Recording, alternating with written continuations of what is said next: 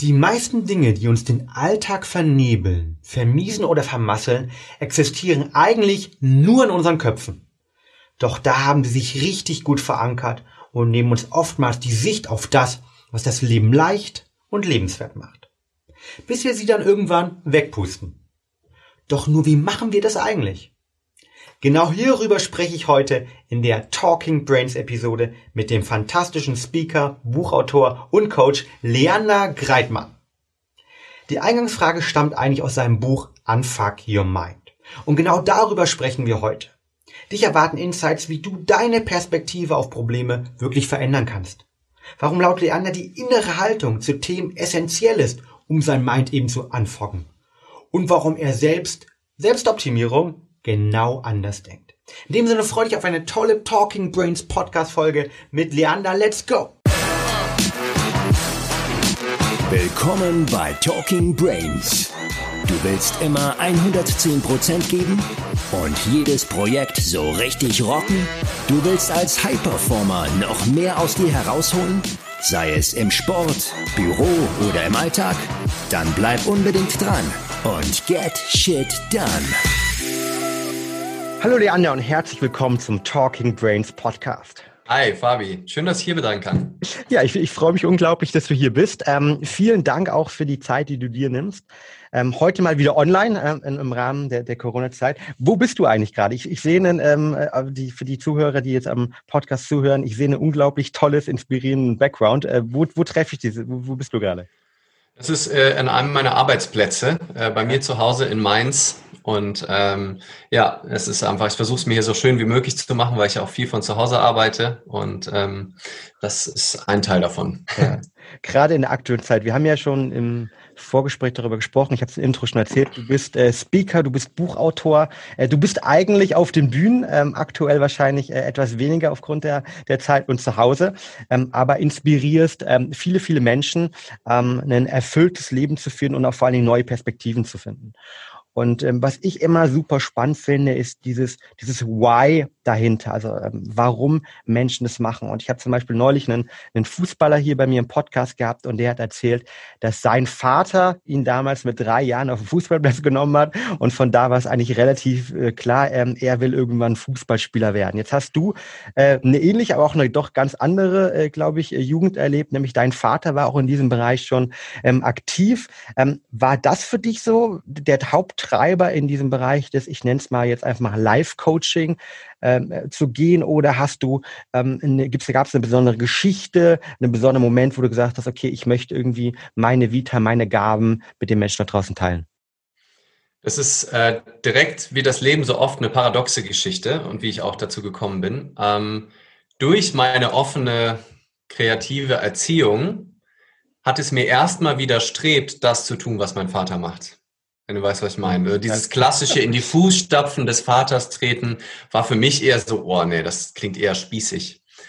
Und ich habe mich zwar immer mit diesen Themen beschäftigt, mein Vater hat uns äh, zum Glück nicht irgendwie missioniert und irgendwie unsere Köpfe damit vollgeschüttet, sondern hat immer nur Angebote gemacht, was ich ihm wirklich, äh, wo ich ihm sehr dankbar bin, weil sonst wäre ich wahrscheinlich auch leichter in Widerstand gegangen. Aber so konnte ich das immer mal nehmen, dann wieder lassen und habe es natürlich vor allem, und ich glaube, das ist der stärkste Teil bei Erziehung, ihn das Vorleben sehen, ja, als Vorbild, äh, als mein Vater, wo ich auch heute sagen kann, ist einer meiner besten Freunde und ähm, total schön.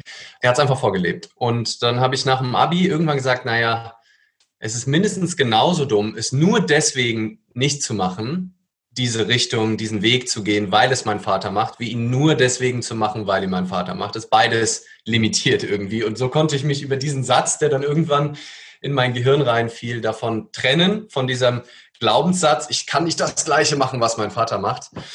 Und bin dann in diese Richtung losgelaufen. Und das war so um die 19 war ich da, aber ich hatte auch schon in der Schule äh, einen Vortrag über Taoismus gehalten, also so ferne, äh, fernöstliche Weisheiten. Bin mit Eckhart Tolle, Byron Katie irgendwie, als ich 13 war, habe ich sie das erste Mal im Auto äh, in einem, in einer auf einer Kassette gehört. Also es hat mich immer begleitet. Und ab dem Moment, wo ich in diese Richtung gehen wollte, habe ich das alles aufgesogen. Ja, ich habe Bücher gelesen, ich habe so, als sie dann da waren, Podcasts gehört, äh, Blinkists, Hörbücher, ähm, hab, bin selber auf Seminare gegangen als Teilnehmer, weil das macht schon nochmal einen Unterschied, finde ich, wenn man das wirklich erfährt, im Austausch mit anderen Menschen. Habe alle Bühnen gesucht, habe so viele Tutorien, wie es ging, äh, in der Universität ähm, gehalten, um zu üben, mit Menschen im Raum umzugehen. Habe dann auch Philosophie, Soziologie und BWL studiert, um erstmal in diese Management, Philosophie, Management-Training Richtung zu gehen. Und hatte dann lange wieder einen neuen Glaubenssatz. Ich bin zu jung, um äh, alten Managern und Managerinnen zu erzählen, wie sie ihr Leben äh, zu leben haben.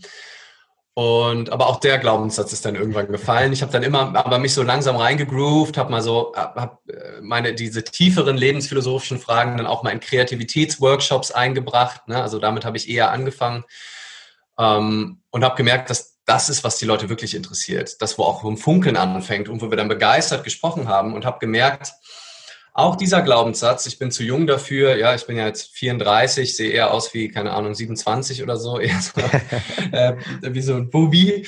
Und ähm, spreche dann zum Teil bei meinen Vorträgen ähm, von einem Durchschnittsalter von 54 Jahren. Ja, weil wenn ich irgendwie von den Führungskräften von einem Pharmakonzern oder Telekom oder so spreche, dann sitzen da viele alte weiße Männer oder ja. mittelalte weiße Männer.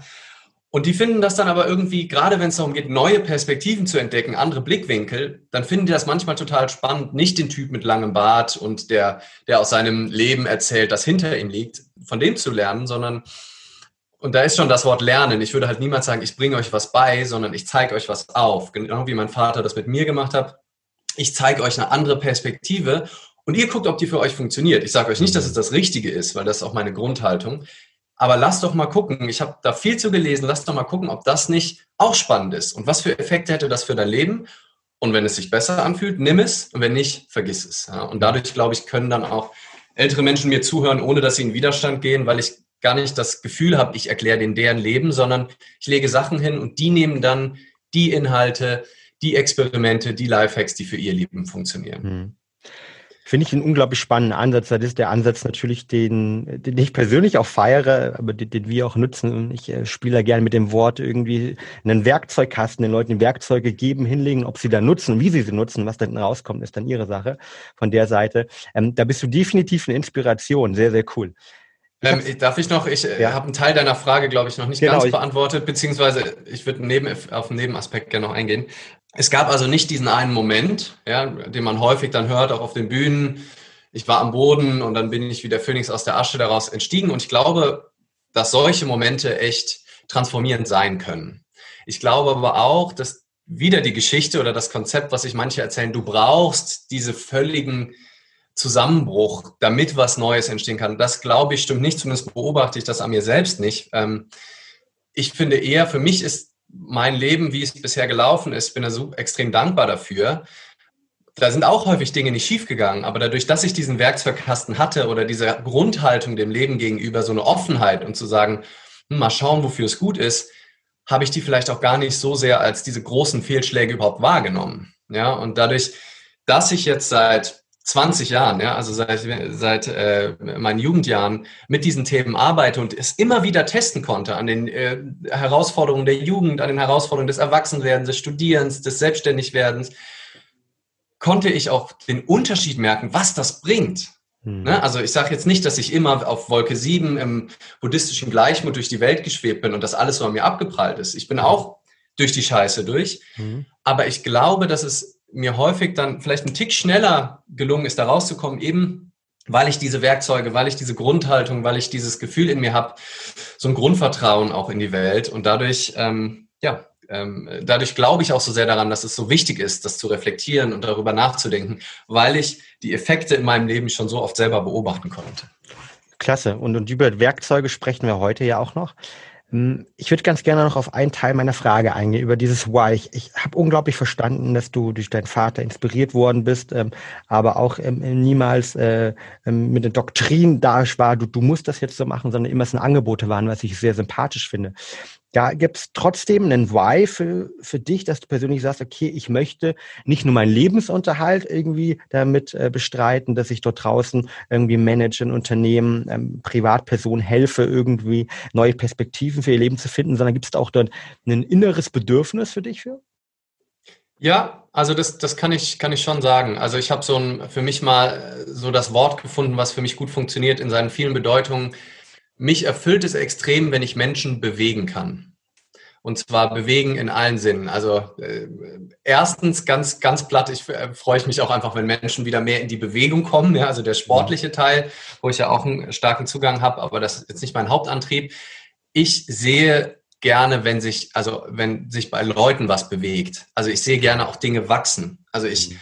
habe eine totale Freude, wenn ich da auf der Bühne stehe und wir sind in so einem gemeinsamen Feld oder da, da entsteht was in einem Raum über die Experimente, die ich da mache, über die Themen, über die ich spreche und vor allem natürlich über die Bereitschaft der Leute auch mitzugehen und sich zumindest mal für den Moment darauf einzulassen. Und wenn ich dann sehe, dass bei den Leuten Groschen fallen oder die drüber nachdenken, die auch mal still werden, vielleicht sogar mal ein Tränchen kommt und sie dann aber auch lachen und wenn die dann rausgehen und am Ende zu mir kommen, sagen, Leander, da waren echt Dinge dabei, da denke ich jetzt mhm. nochmal drüber nach, die nehme ich mit. Das, ähm, das bewirkt mich jetzt noch bewegen, begleiten. Und wenn das nur so ein kleiner Samen ist, also mhm. gerade bei einem Vortrag, ich gehe jetzt nicht davon aus, dass ich in einer Stunde immer von allen 500 Leuten oder wie viele da sitzen, das Leben verändern kann. Aber wenn ich, wenn ein paar kann das auch passieren, ja, dass die da denken, oh, wenn das richtige Wort zum richtigen Moment auf den richtigen Boden fällt, dann kann das wirklich, kann manchmal ein Wort oder ein Satz ein Leben verändern.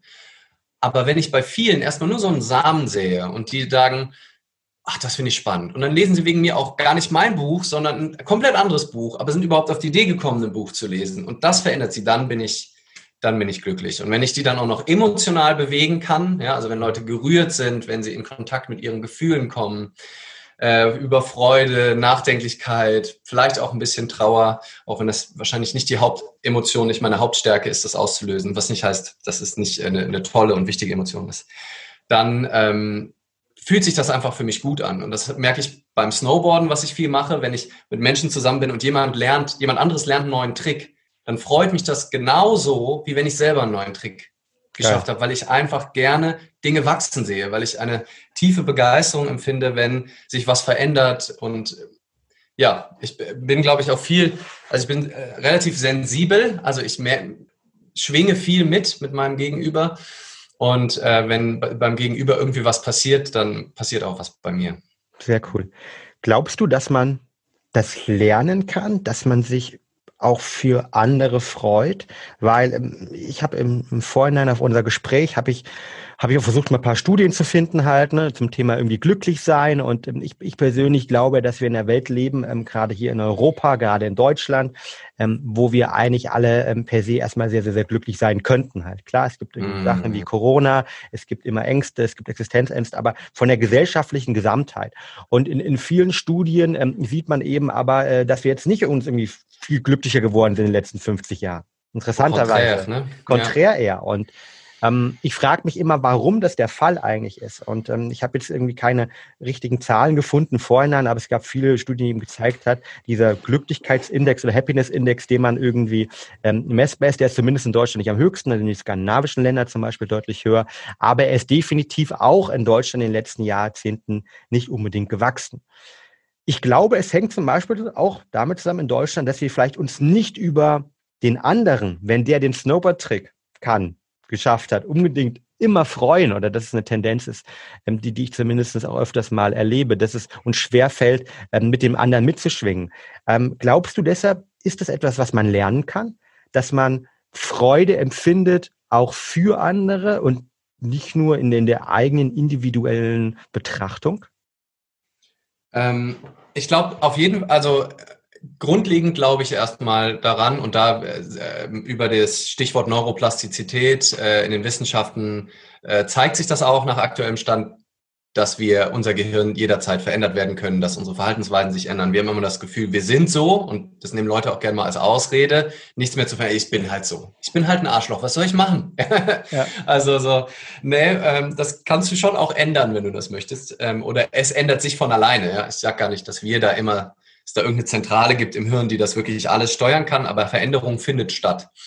Und ich glaube, der Ansatz, zu mehr Mitfreude, Mitgefühl, ähm, geht aber über uns selbst. Und das ist auch so meine Philosophie vom, vom Ansatz her, ist, mit sich selbst ins Reine zu kommen. Ne? Also auch alle negativen Glaubenssätze über dich selbst erstmal anzugucken. Und wenn du aus deiner eigenen Minderwertigkeit rauskommst, dann ist da auch viel mehr Platz Liebe und Begeisterung für andere Menschen reinzuholen. Ja, also das ist häufig diese Missgunst, dieses Konkurrenzdenken wird ja umso stärker, je weniger ich an meinem eigenen Wert zweifle. Ja, also je mehr ich denke, dass ich nicht gut bin, desto mehr habe ich Angst, wenn jemand anderes gut ist. Wenn ich aber davon überzeugt bin, ich bin gut, wie ich bin, ich habe meine Stärken und das ist toll, ich habe meine Berechtigung hier auf der Welt, dann freue ich mich darüber, dass jemand anderes auch gut ist und man zusammen dann tolle Sachen bewegen kann. Was übrigens nicht heißt, dass ich habe auch die Momente, ja, wo ich dann irgendjemand sehe und denke, boah, warum ist der da? Warum bin ich noch nicht da? Und ich glaube, es geht auch nie darum, perfekt zu sein. Der Unterschied ist, das zu beobachten und da, da Bewusstsein, Bewusstheit für zu entwickeln, dass es über den Vergleich die ganze Misere kommt. Ja, das heißt, der Gedanke darf da sein, oh, da will ich auch sein. Das ist ja, ne, also auch wenn irgendein Tobi Beck steht da und denkt, wie macht der das? Ich bin doch genauso gut oder was auch immer dann da für Filme kommen, ja. Mhm. Und die muss man aber auch gar nicht wegdrücken. Da muss man gar nicht so sehr, davon vor allem nicht wieder hart zu sich selber sein. Ja, sich selbst dann noch dafür verurteilen, dass man so denkt, sondern das einfach zu beobachten, sagen, das ist ja spannend. Warum denkst du das denn? Du bist doch eigentlich doch, du hast so ein geiles Leben, es läuft doch alles gut. Dieser Gedanke ist, hat nichts mit der Realität zu tun und sorgt vor allem gerade dafür, dass du dich schlecht fühlst. Mhm. Und das dann zu beobachten, zu versuchen, auch wertneutral zu beobachten. Und einfach so, das ist so für mich auch der echte Perspektivenwechsel, so, äh, ich nenne den auch gern vertikal, also nach oben. Und von oben drauf zu gucken auf diesen Mindfuck und sich das anzugucken und zu denken, wow, was macht mein Gehirn da gerade für, wieder für einen Quatsch? Das ist ja wirklich spannend. Warum gehst du gerade in so eine Minderwertigkeit? Und wenn wir dem uns mehr selbst dann auch mit Mitgefühl und mit Neugierde begegnen und sagen, wow, spannend, dann würde ich sagen aus der Erfahrung, ziehen diese Wolken auch mal schneller wieder vorbei, als wenn wir gegen die ankämpfen und sagen, ich darf diesen Gedanken nicht haben, ich darf den nicht verurteilen, ich darf mich nicht vergleichen. Und je mehr ich mir das erzähle, desto stärker wird der Mindfuck eigentlich erst. Hm. Du hast das Thema Mindfuck jetzt angesprochen und ähm, so heißt ja eigentlich, oder ich glaube Mindfuck äh, besser ausgesprochen, ja, oder Unfuck Your Mind, äh, dein Buch, das gerade ähm, erschienen ist oder im Frühjahr diesen Jahres erschienen ist, ähm, ähm, finden wir natürlich unten auch in den Show Notes. Ähm, was hat dich angetrieben, dieses Buch zu schreiben? Also es war schon lange in meinem Hinterkopf äh, auf der Bucketlist, wenn du es so nennen möchtest, mal ein Buch zu schreiben. Also ich hatte schon immer Freude auch am Schreiben, habe auch äh, mal ein paar Hip-Hop-Texte geschrieben, habe früher Metal gemacht, habe da auch ein paar Metal-Songs mitgeschrieben ähm, und dann auch so ein paar, paar Rap-Texte, viele so Poetry-Geschichten oder auf Hochzeiten mal für, ein, äh, für einen Kumpel eine kleine Performance gemacht. Also habe auch Spaß am Schreiben. Und dann ist es aber so, wie es in meinem Leben oft ist. Ich habe dann das erste Mal aber auch gelassen. Also ich habe dann gar nicht geguckt, okay, wo kann ich jetzt? Ich möchte jetzt sofort dieses Buch. Wenn ich nicht, wenn ich nicht, mich nicht Buchautor nennen darf, dann bin ich nicht glücklich. Ne? Ich brauche dieses Buch, so eine Verbissenheit. Sondern habe ja, da, das so, wenn, wenn die Zeit kommt, dann, dann passiert das. Und so kam dann die Zeit und die Situation eher auf mich zu. Ich habe einen Workshop irgendwo in Bayern gehalten und da war dann ein Verleger aus Mainz, also meiner Heimatstadt mhm. in Bayern, der mich angesprochen hat und gesagt, ah, Sie sind auch aus Mainz, lass uns doch mal zum Abendessen treffen. Und darüber sind wir ins Gespräch gekommen und witzigerweise, das beschreibe ich auch im Intro, die Geschichte, hatte ich Jahre vorher von genau dem Verlag ein Buch in der Hand gehabt, wo ich mal gesagt habe, boah, wenn ich irgendwann ein Buch schreibe, soll das so aussehen. Habe das so drüber gestreichelt, weil das so ganz anders aussah als alle Bücher, die ich bisher gesehen habe. Und ich wusste nicht mal, dass die in Mainz sitzen. Und dann ist der Typ bei mir in Bayern im Seminar, wir sprechen, resonieren gut. Ich schicke denen erst das Manuskript und die sagen, super, da gibt es noch viel zu arbeiten, aber das wird ein cooles Buch. Und so hat das dann zu mir gefunden, über dieses loslassen. Ja, also ich glaube, es macht auch total Sinn, hart für Ziele zu arbeiten. Und in dem Moment, wo es klar war, dass ich ein Buch geschrieben habe, habe ich auch ja, tausende Stunden da reingesetzt und es war auch nicht immer leicht, aber es war trotzdem nicht mit so einer Verbissenheit und nicht mit so einer, ich schreibe jetzt ein Buch, damit ich dann Autor bin oder ich schreibe jetzt ein Buch, damit ich dann größere Vorträge bekomme, weil Autoren tollere Speaking Engagements bekommen, sondern auch beim Buchschreiben habe ich immer wieder mich daran erinnert, ich schreibe jetzt ein Buch, weil ich Lust habe, ein Buch zu schreiben, weil es mir Spaß macht, mit den Händen auf den Tasten Wort für Wort entstehen zu sehen. Und äh, in den schwereren Momenten, dann, weil es mir Spaß macht, wenn ich das äh, Lektorat zurückbekomme und sehe, dass mir ein halbes Kapitel weggestrichen wird, weil die äh, Lektorin sagt, nee, das versteht niemand, was Sie da schreiben, da müssen Sie noch mal ran. Mhm.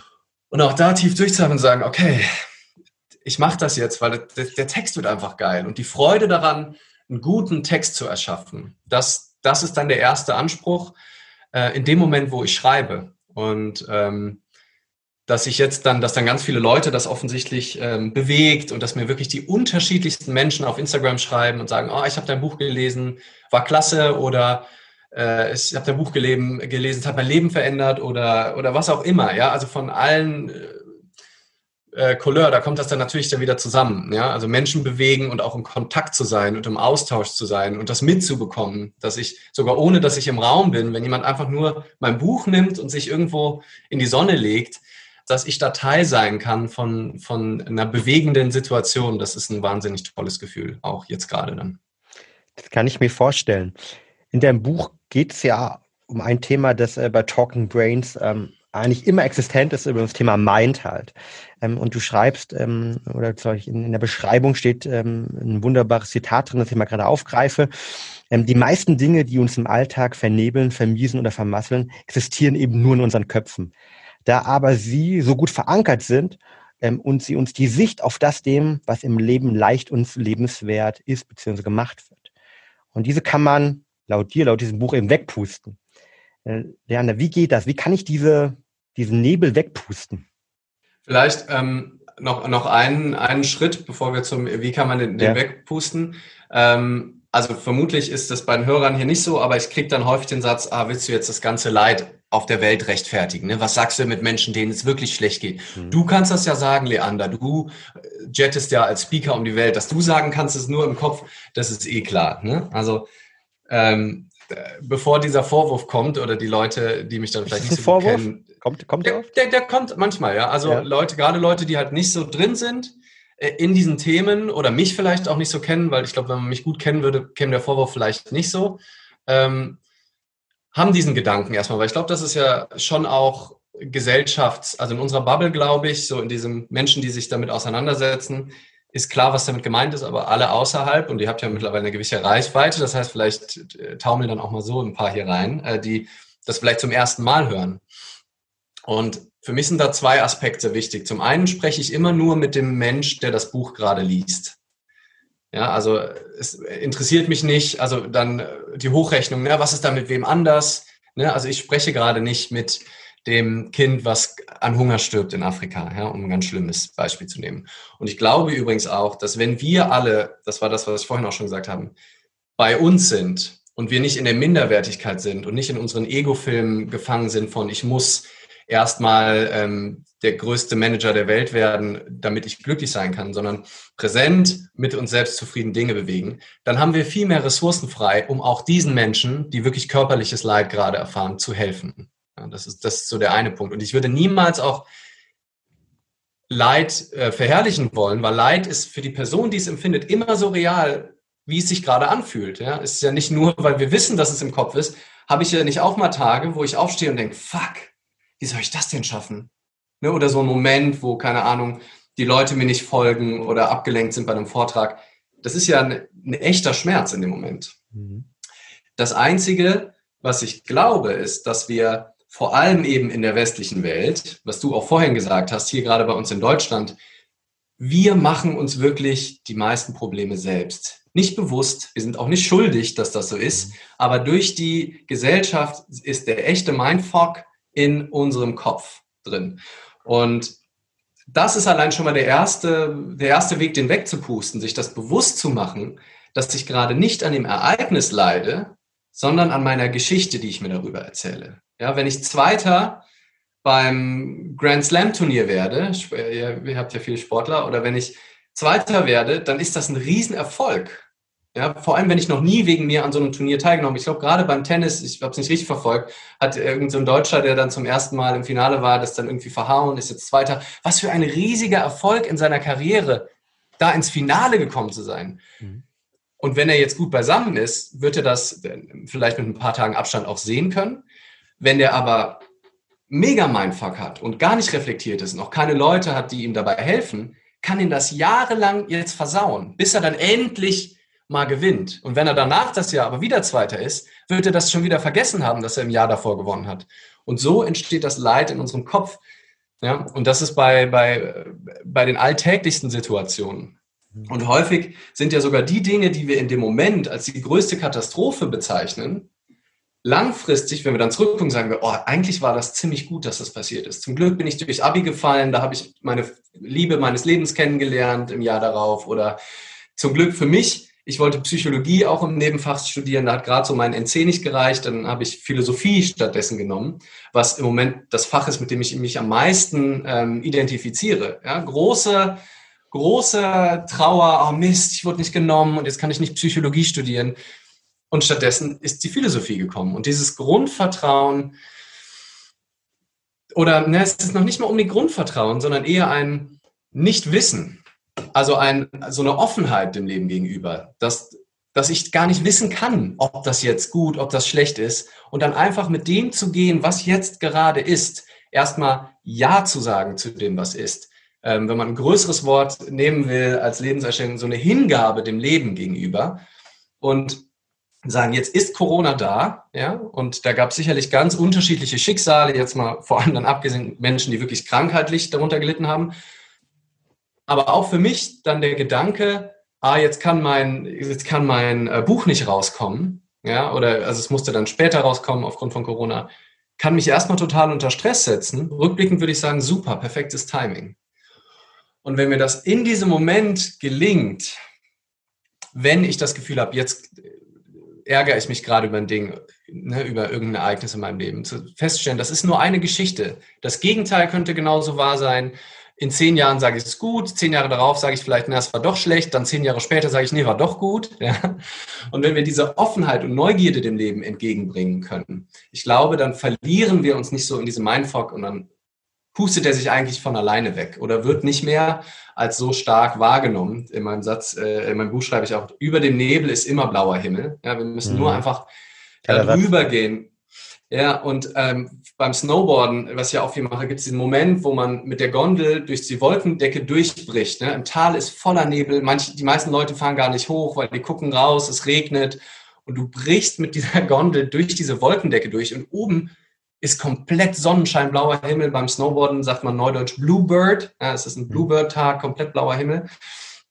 Und das, das ist auch der Modus, dem ich dem Mindfuck-Modus gegenübersetze, den Bluebird-Modus. Also anzuerkennen, diesen Raum in dir zu finden und, und zu suchen, wo immer blauer Himmel ist. Ein Teil von dir, der das beobachtet, diesen Mindfuck in deinem Kopf, der sehen kann, oh stimmt, ich bin gerade echt schlecht gelaunt. In dem Moment, wo du das sagen kannst, muss ein Teil von dir ohne schlechte Laune sein, weil sonst könntest du das ja gar nicht benennen. Ja, das heißt, es gibt so einen Teil in dir, und das kommt auch eben aus der fernostlichen Philosophie, Taoismus, da schließt sich der Kreis zu meinem Referat in der Schule auch wieder. So die Überzeugung, dass ein Teil von uns immer der unbefleckte blaue Himmel bleiben wird. Da können die schlimmsten Hurricanes, die schlimmsten Gewitterwolken können da durchfegen. Aus diesem Auge des Hurricanes, aus diesem blauen Himmel raus, wenn du das gelingt dir das zu beobachten und nicht zu sehr ins Bewerten, nicht zu sehr ins Identifizieren zu kommen, dann darf auch mal zwei, drei Tage Hurricane sein, aber dann ist das Vertrauen da, dass auch das wieder vorbeiziehen wird. Wie, wie schaffst du das konkret? Weil ich finde die Herausforderung für mich persönlich immer, dass ähm, selbst wenn man es weiß und dein Buch gelesen hat oder sich mit dem Thema beschäftigt hat und vielleicht schon in der, ich sag mal, äh, Wachstums- und Bewegungsentwicklung einfach schon ein bisschen weiter sich bewegt hat, trotzdem fällt es mir manchmal auch noch ganz ehrlich schwierig dann ähm, dieses Wissen in diesem Moment anzuwenden halt, ja, wenn dann irgendwie der Hurricane kommt, wenn wenn ich irgendwie unzufrieden bin, wenn wenn es irgendwie dann doch nicht so funktioniert, ich mir denke, warum jetzt ich schon wieder halt, ja was passiert da bei dir konkret? Was machst du konkret, um, um sozusagen dort in die, ähm, wieder über, über die Wolken zu kommen? Ähm, der, Im englischsprachigen Raum wird es häufig auch Detached Involvement genannt. Ja, also ich habe noch keine richtig schöne Übersetzung gefunden, ähm, aber so ein äh, distanziertes Involviertsein. Ja, also ich glaube, es ist ganz wichtig, dass man nicht versucht, das wegzudrücken. Ne? Also da, weil das ist, glaube ich, so ein bisschen die Gefahr und auch so innerhalb unserer Bubble, wenn man zu sehr sich mit diesem always positive Mindset äh, identifiziert, dass wir schnell in die Selbstverurteilung gehen. Also was ich vorhin auch schon mal angeschnitten hatte, dass wir dann sagen, oh du Idiot, ne, du hast es ja immer noch nicht geschafft. Du weißt doch, dass es nur in deinem Kopf ist und du Depp kriegt es immer noch nicht hin. Das ist die mhm. beste Möglichkeit, diesen Mindfuck zu einem voll ausgewachsenen Gewitter zu machen. Ja? Mhm. Kenne ich auch von mir. Du stehst auf, hast schlechte Laune, denkst, warum hast du schlechte Laune? Du hast ein tolles Leben. Heute der Tag wird geil, warum bist denn du schlecht gelaunt? Und dann kriegst du eine schlechte Laune über deine schlechte Laune, weil du sagst, du darfst doch eigentlich gar keine schlechte Laune haben. Ja. Und je nachdem, wie, wie hoch du beim IQ bist, schaffst du von diesem schlechte Laune über 17 Runden, weil dann kriegst du eine schlechte Laune darüber, dass du über die schlechte Laune eine schlechte Laune bekommen hast. Mhm. Und da kann der erste Schritt nur auch Ja zu dem sagen sein. Mhm. Ne? Also auch Ja zu der schlechten Laune sagen. Nicht in den Widerstand zu gehen. Das ist eigentlich, das ist der Moment, wo du echt beweisen kannst, dass du im Flow bist. Wenn du auch im Flow mit deiner schlechten Laune sein kannst. Wenn du auch sagen kannst, here I am, ich bin aufgestanden und ich habe eine schlechte Laune. Im Englisch noch ein anderer Satz, der im Englischen wieder schöner funktioniert. Resistance leads to persistence. Ja, also der Widerstand sorgt dafür, dass Dinge andauern. Ja, je mehr wir dagegen ankämpfen, je weniger wir etwas haben wollen, desto höher ist die Wahrscheinlichkeit, dass wir genau das kriegen. Klassisches mhm. Beispiel Blackout-Situation. Ne? Je mehr Angst ich davor habe, einen Blackout zu kriegen, oh Gott, was ist, wenn mir nichts mehr einfällt? Und jetzt, was ist, wenn, und dann stehst du in der Prüfung und merkst, mir fällt sich ein, was ist, wenn mir jetzt gar nichts mehr einfällt? Was ist, so, bam, bam, bam, bam, und das ist die maximale Form von Widerstand. Und hm. das führt früher oder später zu, zu Blackout. Ja? Also wir machen die Dinge meistens stärker, die wir nicht haben wollen. Und so ist der erste Schritt für mich erstmal gnädig mit mir sein, zu sagen, du musst nicht jeden Tag mit deinem Power-Mindset aufwachen. Es ist vollkommen in Ordnung. Leg dich jetzt erstmal auf die Yogamatte, das wäre dann noch was, was ich konkret machen würde. Einfach ein bisschen komm mal in die Bewegung. Vielleicht ist auch irgend nur ein eingeklemmter Nerv in deinem Nacken, der dich gerade irgendwie nervt. Ne? Also mhm. stretch dich mal durch. Vielleicht äh, finde ich sogar die Motivation, mal kurz zu meditieren. Da krachen dann die Sachen, die ganzen unterbewussten Gedanken mal so richtig durch den Kopf durch. Mhm. Ähm, raus in die Natur bewegen, wenn es wirklich ernst ist. Oder ich sage einfach, fein, schön, dass du da bist, schlechte Laune, ich habe dich lange nicht gesehen, ich freue mich, äh, dass du da bist. Ähm, und wenn du, wenn du noch ein bisschen bleiben willst, bleib. Wenn du, wenn du durch bist mit dem Thema, geh wieder. Und das darf man natürlich nicht unbedingt als Werkzeug wieder einsetzen, damit es dann weg ist, weil sonst hängst du in der gleichen Falle wieder drin. Ja? Mhm. Ich hoffe, die Leute können noch folgen. Ja. Das ist jetzt, glaube ich, so ein bisschen fortgeschritten.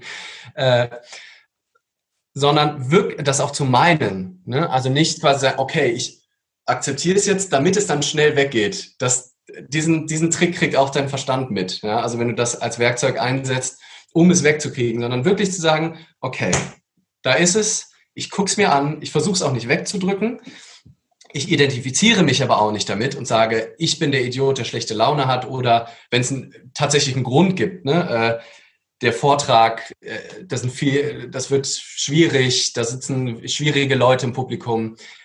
Und diese Sachen dann aber nicht zu glauben. Ich schreibe in meinem Buch, es wahrzunehmen, den Gedanken, der mir Stress verursacht, wenn es denn so greifbar ist, aber nicht für wahrzunehmen, also nicht für die mhm. Wahrheit zu halten. Wahrnehmen, aber nicht für wahrnehmen. Also Wie mir bewusst zu sein. Weil ja. ich mir dazwischen fragen, fragen kann, ähm, finde ich, finde ich super spannend. Deshalb, wie kriegt man das ganz genau aus deiner Perspektive hin? Also das irgendwie für anzuerkennen, dass da vielleicht jetzt Leute sitzen könnten, die tendenziell vielleicht auch nicht optimal sind, aber es auch nicht als irgendwie anzuerkennen, dass es unbedingt so sein müsste. Und dass sozusagen alle Leute in diesem Kontext jetzt in diesem äh, Vortragsraum ähm, ähm, keinen Bock auf dich haben. Also wie, wie kriegst du diesen Split hin zwischen, ähm, ich erkenne das an, dass dieser Gedanke da ist es könnte eventuell sogar sein, aber vielleicht auch nicht, ähm, und sich dann aber nicht zu sehr darauf zu fokussieren. Ich habe, äh, ich, ich glaube, das erste Kapitel meines Buchs habe ich genannt, an Realitätsverlust leiden kann ein guter Anfang sein. ähm, und, und das ist so die Grundhaltung, die ich versuche zu kultivieren bei mir und natürlich bei den Teilnehmern meiner Seminare und Teilnehmerinnen. Ähm, sich selbst und das Leben nicht so wahr oder nicht so ernst zu nehmen und sich vor allem nicht alles zu glauben, was man denkt. Ja, also, weil du kannst es absolut nicht wissen. Und das ist auch völlig in Ordnung und es ist auch klar, dass dein Verstand diese Hochrechnung macht. Dafür wird er gebaut, dich zu beschützen vor den großen Gefahren dieser Welt, die heute leider jetzt auch, also es, der meint's gut, aber es bringt eigentlich nicht so viel, weil die Gefahren sind halt nicht mehr so immanent wie früher.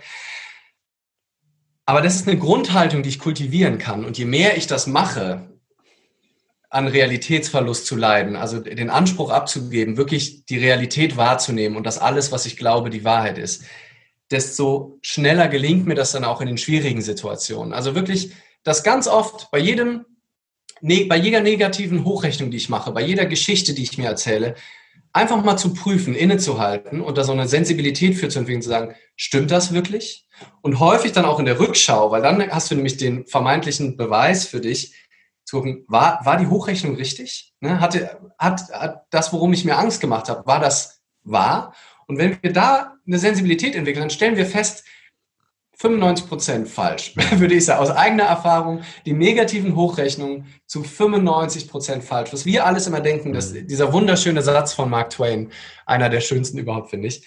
Ich habe in meinem Leben unfassbar viele Katastrophen erlebt. Einige davon sind tatsächlich eingetreten. Hm. Ja. ja. Und das ist, da ist unser Verstand super drin. Ja, und das ist, hilft, hat uns geholfen, hilft uns manchmal auch. Ja, manchmal ist es ja auch schlau, so ein bisschen auf sich zu achten und nicht völligen Irrsinn zu machen. Beim Snowboarden ist, bin ich manchmal ganz froh, dass da auch noch eine äh, kontrollierende Instanz drin ist. Aber wie gesagt, diesen Realitätsverlust kultivieren, wahrnehmen, aber nicht für wahrnehmen und das immer wieder prüfen, immer wieder challengen, immer wieder gucken, stimmt das wirklich? Und was bringt mir das jetzt gerade? Will ich mich wirklich darin suhlen, mich darin verlieren in dieser Opfergeschichte, in diesem Horrorszenario von der Zukunft? Oder nehme ich das einmal kurz wahr, sage, danke, dass du mich warnst, aber ich mach's trotzdem. Mhm. Danke, dass du mich warnst und jetzt bereite ich mich vor. So. Das heißt, um unser Beispiel zu bleiben, nach dem Vortrag würdest du dann wirklich nochmal reflektieren, fünf Minuten nehmen, zu sagen, okay, äh, was habe ich vorher für Gedanken gehabt, äh, was ist davon eingetreten und wie war es eigentlich? Und das äh, nutzt du dann wieder als, ich sag mal, Tool, sozusagen. Ja, genau. Also ich glaube, dass der Grund Lifehack, also das, der Lifehack aller Lifehacks, jetzt schneide jetzt ich kommt's, Jetzt kommt's. ist das bewusste Reflektieren, weil du diese lang anhaltenden Veränderungen auch in deinem Gehirn und in den Mustern dann erzeugst, wenn du immer wieder auch mit dieser Brille dann guckst und auch die Situation von anderen bewertest. Ne? Also da sind wir nämlich noch besser drin. Also bei anderen die, Fehl, ähm, die Fehlhochrechnungen zu sehen, das fällt uns wahnsinnig leicht. Deswegen Geht kommen Leute auch, Leute kommen nach meinem Vortrag zu mir oder wenn die mein Buch lesen, Leander, aber ich habe das ja alles verstanden. Aber wenn die Leute in meinem Umfeld das wüssten, sage ich, ja, aber in dem Moment, wo du dich noch aufregst über dein Umfeld, ist, glaube ich, auch bei dir noch ein Thema vielleicht, wo du, wo du drauf gucken kannst.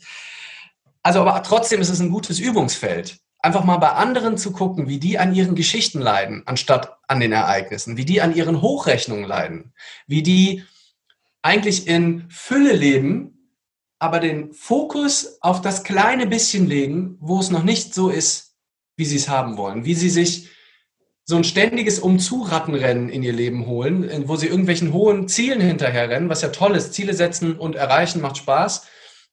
Aber da den Sinn deines Lebens zu sehen, zu sagen, erst wenn ich das erreicht habe, dann kann ich glücklich sein. Und dadurch all die einzelnen Jetzt-Glück-Momente auf der Strecke liegen lassen, wo du immer wieder sagen könntest, ist doch, ist doch geil hier gerade. Ich, ich mache nicht Yoga, weil ich dann irgendwie flexibler werde, sondern einfach, weil, wenn ich mich darauf fokussiere, merke, wie schön das Gefühl ist in dem Moment. Und ähm, das können wir bei anderen beobachten, können wir in jeder einzelnen Handlung bei uns beobachten, entweder, wie du gesagt hast, ganz konkret nach so einem Vortrag, aber auch in Alltagssituationen, wo ich merke, ich reg mich gerade über eine andere Person auf und frage mich, rege ich mich gerade wirklich über die andere Person auf? Oder ist es meine Geschichte, wie die andere Person zu sein hat? nehme ich die überhaupt so wahr, wie sie ist? Ist nicht eigentlich meine Deutung. Und dann stelle ich fest, 99,9 Prozent der Fälle leide ich an meinen Deutungen und Geschichten. Und dann entwickle ich so ein tiefes Vertrauen, dass alle Geschichten beliebig sind, die ich mir erzähle. Und dann gehe ich doch, wenn ich die Möglichkeit habe, erzähle ich mir doch lieber eine schöne Geschichte als eine negative. Das macht definitiv Sinn, ja. Ähm, du hast gerade eine Sache gesprochen, die, die bei mir ein bisschen was ausgelöst hat, die ich sehr spannend fand. Ähm, das Thema Ziele. Und äh, wir, wir sind ja ähm, hier, hier bei Brain Effect, bei Talking Brains, ähm, geht es oftmals darum, dass ich natürlich auch meine Ziele erreichen möchte. Und ich stelle mir jetzt vor, wenn du äh, mit Top-Managern äh, zusammen ähm, in einem Seminar sitzt, ähm, sind viele von denen vielleicht in, in dem Bereich auch erst dahin gekommen, weil sie starke Ziele setzen, weil sie die Ziele umsetzen und weil sie die Ziele dann auch erreichen. Also eine sehr starke Fokussiertheit ähm, in verschiedenen persönlichen Merkmalen und äh, auf diese Zielsetzung, Erreichung der Ziele haben. Jetzt kann das natürlich auch gerade, wenn ich irgendwie glücklich sein möchte, auch manchmal sehr herausfordernd sein. welchen Impuls hast du dazu, zu dem Thema ähm, Glück ja, versus Zielerreichung? Gerade jetzt, wenn man diese Zielgruppe von ähm, ambitionierten Sportlern, Gründern, Manager anschaut, die ja doch ähm, aus meiner persönlichen Wahrnehmung, weil ich zähle mich selbst dazu, äh, oftmals ähm, sehr starke Ziele haben, aber vielleicht diesen ähm, die Liebe des Prozesses, ja, das Ziel zu erreichen, dass es da irgendwie hapert. Mhm. Super. Äh, ja, auch ein, ein Kapitel äh, bei mir heißt, das Ziel liegt im Weg. Ähm, und das beschreibt auch so meine, die, die Grundhaltung von mir gegenüber Zielen. Zum einen können Ziele was Tolles sein. Das bringt dich in eine Richtung, das bringt dich in Bewegung, mal zu überlegen, oh, das wäre doch geil. Mal den Trick lernen auf dem Snowboard oder oh, die Bühne oder mal im Talking Brains Podcast sein. Das wäre doch was. Da, so, da bewege ich mich drauf hin. Das Problem ist, dass ganz, ganz viele glauben, und ich glaube, da kommt tatsächlich auch ein Großteil des Unglücks her, von dem du gesprochen hast, den, den wir heute sehen, dass ich das erreichen muss, um dann glücklich zu sein und dass die Zielerreichung was mit Glück zu tun hat. Die Zielerreichung kann ich machen, weil ich neugierig bin, weil ich Spaß dran habe an der Herausforderung. Aber wenn ich das mache, um dann glücklich zu sein, dann werde ich herbe enttäuscht. Und das haben schon ganz viele diese, diese Lehre, die einen da erreicht, das haben schon ganz viele erfahren, dass du vielleicht für einen kurzen Moment bist du thrilled, bist du begeistert, so, boah, ja, ich habe es geschafft. Aber das ist eher, würde ich sagen, weil endlich dieser Druck weg ist, weil du die ganze Zeit dachtest, ich muss das erreichen, ich muss das erreichen, so, oh, kurz kann ich durchatmen. Das ist sowieso eher wie eine Last, die von den Schultern fällt, als eine wirkliche Begeisterung und Leidenschaft. Und so leben dann wirklich manche ihr komplettes Leben. Ich brauche ein gutes Studium, um dann ein gutes gutes Einstiegspraktikum zu haben. Ich muss in diesem Einstiegspraktikum Überstunden machen, bis nachts noch reinatmen, um dann ein gutes Angebot zu bekommen oder übernommen zu werden. Dann muss ich das machen, um dann die Karriereleiter hoch. Und so sind wir aber niemals im Jetzt. Und ich glaube, das ist den meisten, die das hören, klar oder haben sich mit dem Thema schon auseinandergesetzt, dass Glück ja immer nur im Jetzt stattfinden kann. Wann denn sonst? Also das mhm. heißt, und wenn ich aber dieses Leben lebe mit dann, wenn ich das erreicht habe, dann bin ich glücklich, bin ich nie im Jetzt. Und dann bin ich ständig in diesem Delta von hier bin ich und ich bin gut, wenn ich da oben bin. Ja, und dann bin ich immer in einem Mangel in dem Moment, wo ich diesen Zielen hinterherrenne und hechel denen hinterher und zwischendrin fühlt sich das vielleicht auch gut an, weil dann habe ich irgendwelche Etappenziele, aber dann zwischendrin bin ich einfach erschöpft und leer und müde und aber auch unzufrieden, weil ich darf ja erst zufrieden sein, wenn ich das erreicht habe. Und da liegt uns das Ziel eben häufig im Weg herum, weil der Fokus ist, wenn ich das erreicht habe, bin ich glücklich. Aber dann müssten ja die erfolgreichsten Menschen, die die krassesten Ziele erreicht haben, die glücklichsten Menschen unserer Gesellschaft sein. Und wenn man die, die mal anguckt, dann wird es ziemlich dünn. Also wenn du dir die Popstars, die großen InfluencerInnen, die regelmäßig irgendwelche Burnout-Geschichten erzählen, die großen Vorstände, die dann äh, im, am Sterben liegen und sagen, boah, hätte ich doch einfach nur mal Zeit mit meiner Familie verbracht. Also nochmal, nichts gegen Ziele, das ist super, das macht Spaß, sie dürfen im Weg liegen. Ja, du bist ja sowieso, du wirst ja niemals ankommen. Also wo, in dem Moment, wo du ein Ziel hast, ist das Ziel, okay, was kommt jetzt? Was kommt als nächstes? Was kommt? Ich brauche ein größeres Ziel. Und ähm, ich finde, ein, ein Bild beschreibt es ganz gut, da schreibe ich auch in dem äh, Kapitel darüber, ähm, dass letzt, nee, vor zwei Jahren war das, glaube ich, da titelten ganz viele Zeitschriften auf dem Mount Everest ist Stau. Weil so viele Leute den Mount Everest besteigen wollten, waren oben in der Todeszone, standen die dicht an dicht hintereinander und kamen zum Teil nicht vorwärts, weil so viele Leute den größten Berg der Welt besteigen wollen. Das äh, große Ziel, ne? wenn ich den Mount Everest bestiegen habe, dann, ne, dann geht's mir gut, weil dann habe ich was zu erzählen, dann habe ich mir selbst was bewiesen. Und in dem Jahr sind so viele wie noch nie gestorben, nicht an, also so viele sterben sonst nur, wenn eine krasse Lawine irgendwie so ein Camp wegräumt. Einfach nur an Erschöpfung, weil sie auf dem Weg nach unten, sie haben das Ziel sogar erreicht, den größten Berg der Welt bestiegen, aber da oben ist jeder Schritt wie, wie zehn Kilometer hier unten. Und super viele Leute pushen sich da so hoch, die vielleicht noch gar nicht bereit sind, weil das echte Zielstreber sind, weil die wollen das ultimative aller Endziele erreichen. Und es sind elf Leute auf dem Weg nach unten gestorben, ungefähr weil die unbedingt dieses Ziel hatten. Und die haben mit ihrem Leben das bezahlt, dieses Ziel zu erreichen. Weil das so das ultimative Endgoal ist. Und das ist, finde ich, so ein krasses, krasses Bild. Beim Erzählen werde ich gerade auch schon so richtig mhm. schwer.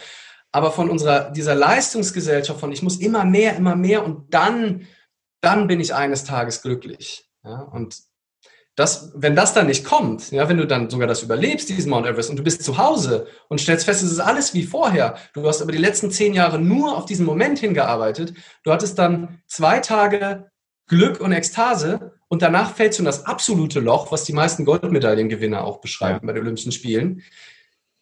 Wofür dieser Wahnsinn? Also wofür Jahrzehnte der Enthaltsamkeit, keine Familie, keine Hobbys, keine Ruhe, damit du dieses Ziel hast, wo du zwei Tage glücklich bist und dann stehst du sogar noch im Stau da oben, denkst du bist der, der, der coolste Typ der Welt und stehst dann da oben im Stau. Also irre. Und ich glaube, da mehr so ein spielerisches Verhältnis gegenüber den Zielen zu entwickeln, ja. zu sagen, mal gucken, was da noch geht. Ob ja. das nicht irgendwie möglich ist, mal auf diese Bühne zu kommen. Das wollen wir noch mal sehen. Und wenn ich mich dann aber nicht damit identifiziere, nicht mein Glück davon abhängig mache, und dann kurz vorher kommt ein Angebot, hey Leander, du kannst äh, übrigens, weiß ich nicht, das Schulsystem umbauen. Und dann sage ich, oh, das würdet ihr mir zutrauen. Und wenn ich mich nicht identifiziere mit dem Ziel, bin ich auch viel kreativer, kann sagen, nee, fuck you, die, Bühne, egal, das ist ja viel cooler. Mhm. Ja, also ich glaube, dass wir die unberührten Berglandschaften, um in dem Bild zu bleiben, erreichen können, wo wir dann alleine vor so einem Bergsee stehen und denken, wow, ist das geil. Mhm. eher erreichen können, wenn wir uns nicht so sehr zu krampfhaft am Erreichen von Zielen festhängen, sondern mehr mit dem gehen, was jetzt gerade ist. Und wenn da gerade Stau ist und ich sehe das schon von unten, dann sage ich, nee, da hoch gehe ich jetzt nicht. Ich biege hier ab, hier unten ist bestimmt eh viel cooler, weil ich mich nicht identifiziere, weil ich nicht meinen Selbstwert darüber schöpfe, irgendwelche selbstgesteckten oder von der Gesellschaft gesteckten Ziele zu erreichen. Mhm. Feder Holz, ähm, den wir auch mal in einem Podcast hatten, ähm, weltbester Pokerspieler, ähm, hat mal ähm, eine ähnliche Sache gesagt, an die ich mich gerade erinnern musste. Ähm, Interview packen wir auch in die Shownotes unten rein, der gesagt hat, ähm, er setzt sich natürlich klare Ziele. Zum Beispiel, wenn dann irgendwie zwei, drei, vier Millionen Euro am Pokertisch dort vor ihm liegen, das Thema zu gewinnen. Aber im Endeffekt des Tages, warum er das ganze Spiel ist für die nächste Hand und für den Prozess und weil es ihm einfach Spaß macht. Und wenn du nur an die nächste Hand immer denkst, ja, und unabhängig davon, wie viele Millionen Chips dort liegen, ob egal, ob das jetzt irgendwie äh, 3000 sind oder drei Millionen, ähm, und es dir einfach Spaß macht und er, sein Ziel ist, die nächste Hand als die bestmöglich zu spielen, weil er einfach Spaß dran hat, ähm, dann reduziert das vielleicht auch nicht den Druck äh, für ihn persönlich, aber sorgt auch dafür, dass er im Endeffekt des Tages deutlich glücklicher ist, weil er sich nur daran misst, dass er sein bestes Spiel an dem Tag gespielt hat und Spaß hat hatte der in der Zeit halt unabhängig davon, was er macht. Und für die Performer da draußen würde ich noch einen drauflegen, im Sinne von Pokern. Ich, ich, ich gehe all in, ich lege noch einen drauf. Ich würde sogar die Hypothese aufstellen, der spielt dann auch noch besser. Korrekt. Also in dem Moment, wo du dich von dem Ergebnis losmachst, das kenne ich von meinen Snowboard-Wettbewerben, wenn ich nur daran denke, oh, ich möchte aufs Podium, ich möchte irgendwie unter die Top 3 fahren, wie soll ich dann geil Snowboard fahren? Ja, wenn ich jeder einzelne Trick, jedes einzelne, was ich gerade tue, ist das Wichtigste der Welt. Wenn ich gedanklich zu 50 Prozent immer bei meinem Ziel und meiner Vision und bei meinem Big Why und Purpose bin, dann mache ich doch die Dinge, die jetzt anstehen, gar nicht so gut. Dann spreche ich nicht in diesem Podcast-Interview mit dir gerade so, als wärst du und bist du auch faktisch der wichtigste Mensch in meinem Leben, weil mhm. Fakt ist, du bist gerade da und deswegen sprechen wir. Und wenn ich jetzt aber wegen mir auf die größten Bühnen der Welt gehen würde, dann würde ich jetzt, müsste ich die ganze Zeit überlegen, okay, was kann ich jetzt sagen, damit, wenn hier Leute zuhören, die mich buchen für irgendwie ein tolles Seminar oder dass ich irgendwie meinem Ziel noch ein Stück näher komme. Mein Ziel ist, mit dir hier in Resonanz ein cooles Gespräch zu führen. Das ist das, was mich antreibt. Du hast das Thema Performer angesprochen und äh, in einem von deinem Buch ähm, Kapitel geht es auch um das Thema Selbstoptimierung. Ähm, ich würde mich selbst als Selbstoptimierer bezeichnen, ähm, als Biohacker, viele dort draußen glaube ich auch. Ähm, was ist deine persönliche Einstellung zum Thema Selbstoptimierung, Janda? Ich glaube, so ein bisschen, die, die letzten Minuten, was wir gesprochen haben, hat schon mal so den, die, die Grundfarbe oder den Grundteppich äh, dafür gelegt, dass, dass, man schon so eine Idee hat, in welche Richtung es jetzt gehen könnte. Ähm, wenn es aus einer spielerischen Neugierde heraus entsteht, so eine eher so eine Frage von, da wollen wir doch mal sehen oder mal schauen, ne, was das eigentlich für einen Einfluss hat. Und auch aus so einem bewussten Wahrnehmen meines Körpers bin ich sowas von dabei. Ja? Also das macht so viel Spaß, nicht nur einfach so zu essen, wie, wie man das halt von der Gesellschaft lernt oder wie die Werbung dir das vorzieht, sondern einfach mal zu gucken, was passiert denn, wenn ich was anderes esse und dann beobachten, wie fühlt sich das an, Ne? Wie, wie ist das, wenn ich äh, vielleicht mal auf Tierprodukte verzichte? Wie fühlt sich das denn für mich an? Und nicht dem Glaubenssatz wieder zu folgen, ich ohne meinen Steak könnte ich gar nicht. Ja, so. Sondern da auch so eine, ich würde vielleicht das Wort Selbstoptimierung durch Selbstkreativität ersetzen und so einen spielerischen Umgang auch mit dir und deinem Leben und einfach mehr von den Glaubenssätzen, die, die du hast darüber, was dir gut tut und was dir nicht gut tut, was du brauchst vor allem und was du nicht brauchst, in Frage zu stellen und zu experimentieren und Routinen zu rotieren und ähm, ähm, einfach mal zu gucken mit so einer Offenheit wieder, da auch an Realitätsverlust leiden, nämlich die Sätze, nein, ich könnte niemals morgens nach dem Aufstehen Yoga könnte ich niemals. Äh, Meditation kann ich einfach nicht, da bin ich zu, sind meine Gedanken zu wild. Gesund ernähren, ach, das schmeckt halt alles einfach nicht. Ich würde mich ja gesagt, aber es schmeckt doch nicht. Gib den Dingen eine Chance. Guck sie dir an, probiere sie, teste sie und zwar mehr als nur einmal. Ja, nur weil du einmal irgendwie in der Mensa ein, ein halbgares Sellerieschnitzel gegessen hat, musst du dann noch nicht äh, den veganen Lifestyle für dich abschreiben. Gib dir eine ernsthafte Chance, experimentiere, guck dir das an, gerne in der Form von einem klassischen 30-Tage-Experiment. Äh, ne? Also das finde ich auch immer ein schöner Rahmen, also besonders für solche Dinge. Mal einfach 30 Tage nach dem Aufstehen 15 Minuten Yoga machen, mal gucken, was es mit dir macht und vielleicht kommt dadurch eine neue Gewohnheit, die du total gerne, äh, die du total schätzt. Guck mal, was passiert, wenn du nicht frühstückst und Intermittent Fasting machst. Guck mal, was äh, passiert, wenn du wenig Kohlenhydrate, mehr Kohlenhydrate, wenn du mal die einfachen Kohlenhydrate weglässt. Aber wieder nicht aus einer Umzuhaltung. Wenn ich das alles geschafft habe, dann bin ich irgendwann ein Mensch, der es optimiert. Ja, dann bin ich das strahlende Leuchten, passt auch gerade ganz gut, weil die Sonne durchs Fenster reinkommt, dann bin ich dieses strahlende Wesen und dann gucken mich alle an und sagen, wow, was machst du denn? Sondern weder nur aus dem Selbstentdecken heraus. Und da habe ich auch einen, einen Satz, ich zitiere mich selber, äh, wenn ähm, Stressreduktion zum Stress wird, dann ist Selbstoptimierung pervertiert. Also sich nicht darin halt zu verlieren und wirklich zu versuchen, alles zu optimieren und am besten alles auf einmal. Und dann, wenn du darüber dann wieder den Kontakt zum jetzigen Moment verlierst, würde ich sagen, dann guckst dir nochmal genauer an und mach vielleicht lieber Stück für Stück. Mhm. Bin ich voll bei dir. Und das ist auch eine Frage, die ich ganz oft äh, von Journalisten hm, gestellt bekomme. Und ähm, mein Lieblingsbeispiel da ist immer, was, glaube ich, eins zu eins resoniert mit deinem Beispiel ist, ähm, wenn ich über das Thema Schlaf spreche, ist natürlich ganz klar, dass Alkohol eigentlich nicht gut für den Schlaf ist. Es gibt tausende Studien, die dir sagen, nein, Alkohol ist nicht gut. Wenn jetzt aber dieses kleine Glas Rotwein, ich sage bewusst kleine Glas Rotwein am Abend mit meiner Frau, mit meiner Freundin, mit meinem Mann, mit wem auch immer, ähm, dafür sorgt, dass ich so runterkomme, dass ich so viel Cortisol reduziere. Und Cortisol ist nun mal der Antagonist unserem Schlafhormon Melatonin, ähm, dann hat das vielleicht in meinem Netto-Nutzen einen viel, viel positiveren Effekt auf meine Gesundheit. Und wenn es wirklich bei diesem einen Glas bleibt, ähm, als eben die negativen Aspekte. Und ich glaube, das muss man betrachten. Und darum geht es bei mir natürlich, wenn man die selbst an der Optimierung auch analytisch betrachtet halt, ja, und irgendwie sagt, okay, ich will das analytisch verstehen.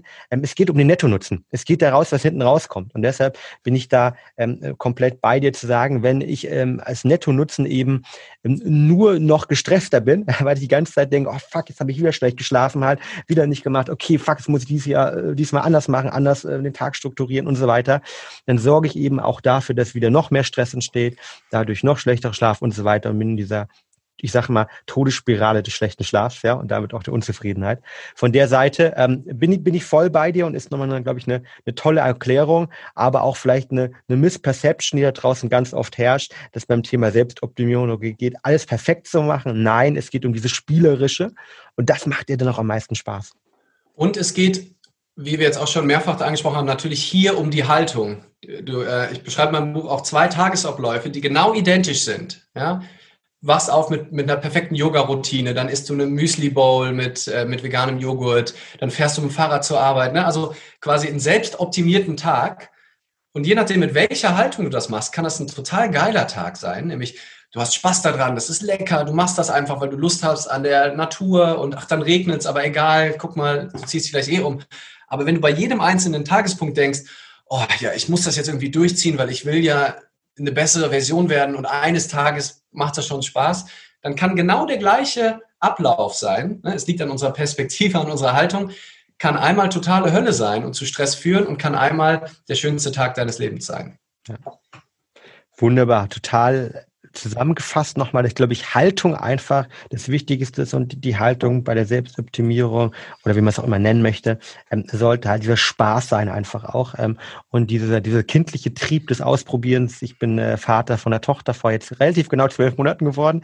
Äh, die hat wow. in mehreren Tagen Geburtstag und da merkt man natürlich bei Kindern, ähm, du hast bis Bewegen dieses Wort genannt, das für dich wichtig ist. Für mich ist dieses Wort Wachstums wichtig, weil irgendwie auch so viele Perspektiven hat und ich merke halt bei meiner Tochter einfach ähm, unglaublich stark, wie viel Spaß es ihr einfach macht, ne? täglich zu wachsen, täglich neue Sachen zu lernen und wie sie dann wirklich kindlich sich freut, wenn zum ersten Mal irgendwie äh, gestern zum ersten Mal aus einer ähm, aus einer Packung selbst das Essen rausnehmen können und äh, in den Mund gesteckt und da freut sie sich einfach und ich glaube, das ist ein ganz, ganz wichtiger äh, Ansatzpunkt rund um das Thema Selbstoptimierung auch.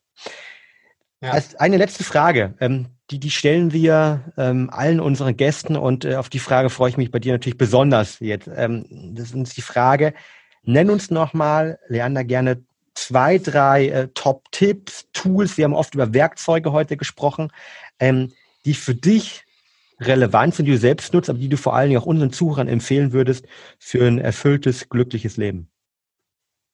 Ja, wenn wir von drei Sachen sprechen, dann ähm, ich nutze gerne halbwegs bekannte äh, Metaphern, weil die dann schon äh, bekannt sind und gebe sie nochmal eine, eine neue Deutung äh, in meinem Sinne. Deswegen würde ich als die drei Grundpfeiler eines erfüllten Lebens, würde ich Love it, Change it and Leave it nennen. Mhm. Und es wird häufig so verstanden, einfach, naja, wenn du eine Situation nicht magst, dann verändere sie halt und wenn es nicht verändern geht, dann musst du sie verlassen.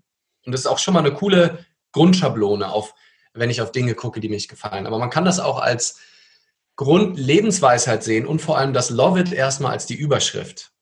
Also den Widerstand gegen den jetzigen Moment aufzugeben. Ja, den Widerstand gegen die schlechte Laune, den Widerstand dagegen, dass ich heute vielleicht nicht geschafft habe, meine Yoga-Routine zu machen, aber auch den Widerstand dagegen, dass ich gerade einen Vortrag vermeintlich an die Wand gesetzt habe. Hingabe zum Moment als Grundhaltung dem Leben gegenüber, egal was kommt. Was nicht heißt, dass man nichts verändern will, das wäre der nächste Punkt ist. Aber den jetzigen Moment anders haben zu wollen, heißt gegen die Realität zu kämpfen, heißt gegen das zu kämpfen, was ist. Das ist Wahnsinn, das ist geistesgestört, den jetzigen Moment nicht so zu nehmen, wie er ist, weil er ist nun mal so. Also da gibt es nichts zu tun. Und wenn wir das als Grundlage haben und diesen Widerstand aufgeben, diese geballten Fäuste dem Leben gegenüber öffnen, dann haben wir viel mehr die Hände frei, um auch Veränderungen zu machen. Change it, der zweite Punkt. Auch einfach aus dem Spielerischen heraus, auch wenn es gar keine Grund gibt, was zu verändern, einfach nur um das Verändern selbst. Auch mal Dinge verändern, um einfach das Verändern zu üben. Ja, um einfach mal ungewohnte Dinge tun, auch wenn man erstmal gar nicht weiß, warum. Ja, einfach mal, weiß ich nicht, auch auf einem am Bahnsteig mal laut schreien, einfach mal gucken, was passiert. Ja, sich einfach ständig fordern, mal dumme Sachen machen, im Supermarkt tanzen zu der fürchterlich schlechten Musik und einfach mal gucken, was es mit dir und den anderen Personen macht, mal ähm, anders zur Arbeit gehen, mal anders mit Menschen zu reden, äh, mal wirklich Verletzlichkeit zuzulassen, was du vielleicht sonst nicht gemacht hast, mal Leuten auf der Straße Lob auszusprechen, was du vielleicht sonst nicht tun würdest. Einfach aus der Freude am Entdecken heraus, aber natürlich auch vielleicht an der Freude heraus, die Welt zu einem besseren Ort zu machen. Ja, auch das ist äh, für mich wichtig. Und das dritte, leave it. Ähm, nicht nur von Situationen, sondern auch von Situationen, die auf dich rangetragen werden. Ja, es wird häufig fehlverstanden, dass wenn ich im Flow bin und Ja zum Jetzt sage, nicht auch Nein sagen kann. Ich kann aus einer tiefen inneren Haltung von Ja Nein sagen. Nein, Nein sagen, wenn es mir einfach zu viel ist. Nein sagen, wenn ich sage, nee, ist jetzt kein Platz, will ich nicht, brauche ich nicht, ganz klar zu sein und zu sagen, vielen Dank, dass du mich gefragt hast und nein. Ja. Und wenn es auch heißt, mal Nein vielleicht ähm, zu, einer, zu einem Job oder sonst irgendwas, auch das kann eine befreiende Wirkung haben. Aber ganz wichtig, wir leiden an Realitätsverlust oder also wenn wir weniger daran, äh, wenn wir mehr Realitätsverlust kultivieren, hilft das. Nicht, weil du sagst, der Job ist schlecht für mich, weil das liegt ja in deiner Perspektive. Andere Leute würden töten für diesen Job. Andere Leute füllen diesen Job aus mit einer Leidenschaft. Es liegt nicht am Job. Du sagst Tschüss zum Job, weil du dir selbst nicht gut tust in diesem Job, weil es dir nicht gelingt, deinen Frieden mit dem Job zu machen. Der Job kann nichts dafür. Ja. Aber wenn du merkst, dass es auf Dauer das nicht hinbekommst, dass du deinen Frieden mit dem Job machst, dann warum nicht mal gehen, warum nicht was anderes machen, was Neues probieren ähm, und mit Hingabe zum Leben äh, zu gestalten, zu verändern. Sehr, sehr cool. Ich fand das äh, fast eine, eine klasse Zusammenfassung eigentlich über genau die Themen, die wir heute gesprochen haben. Äh, vielen, vielen Dank dafür. Ähm, jetzt gibt es, glaube ich, einige Leute, die sagen, genau äh, da möchte ich mehr herausfinden, möchte das Buch unbedingt lesen. Ich kann es allen nur ans Herz legen. Ähm, wir verlinken es ähm, auch gerne unten in die Show Notes rein. Ähm, aber Leander, wer mehr über dich erfahren möchte, über das Buch erfahren möchte, ähm, wo findet der eine Anlaufstation? Also äh, natürlich meine Homepage, die wir sicherlich auch in die Show uns packen, leandergowinder.com. Da äh, gibt's alle Infos, gerne auch auf Instagram folgen, leandergowinder. Da poste ich, wann immer ich Lust habe, auch meine Stories, irgendwelche spontanen Ideen, Lifehacks und Gedanken. Ähm, Freue mich auch über jede Nachricht, versuche die auch weitestgehend alle zu beantworten. Äh, da da habe ich wieder eine große Freude an dem Austausch und dem Kontakt. Und wer natürlich richtig einsteigen will und auch wirklich die Dinge erfahren will und auch wirklich das spüren will. Weil ich glaube, Wissen ist das eine, aber der Unterschied ist, wenn wir das spüren, dass das wahr ist, wenn wir spüren, wie wir das anwenden. Und die kommen natürlich am allerliebsten auf meine offenen Seminare, die dann ab 21, 2021 wieder stattfinden. Da findet man die offenen Termine. Auch auf leandergewinner.com, da habe ich in der wunderschönen Grube Luise entweder ein Wochenendseminar oder ein Fünftäger. Und da gehen wir richtig in die Tiefe über Experimente, Austausch in den Gruppen. Da freue ich mich wahnsinnig drauf. Okay, und die finden wieder ab 2021 äh, statt oder gibt noch in diesem Jahr? Nee, also in diesem Jahr wird es ein, zwei Lesungen geben. In Mainz ist noch eine im Oktober, wer aus, der, aus dem äh, Raum kommt, so interaktive Lesungen mit Workshops und so. Äh, es wird vermutlich oh, noch cool. was in Köln geben. Ähm, aber dann die richtigen Seminare habe ich jetzt erstmal, um diesen ganzen äh, Quatsch zu umgehen, erstmal auf März 2021 ist, ist das erste. Hoffentlich.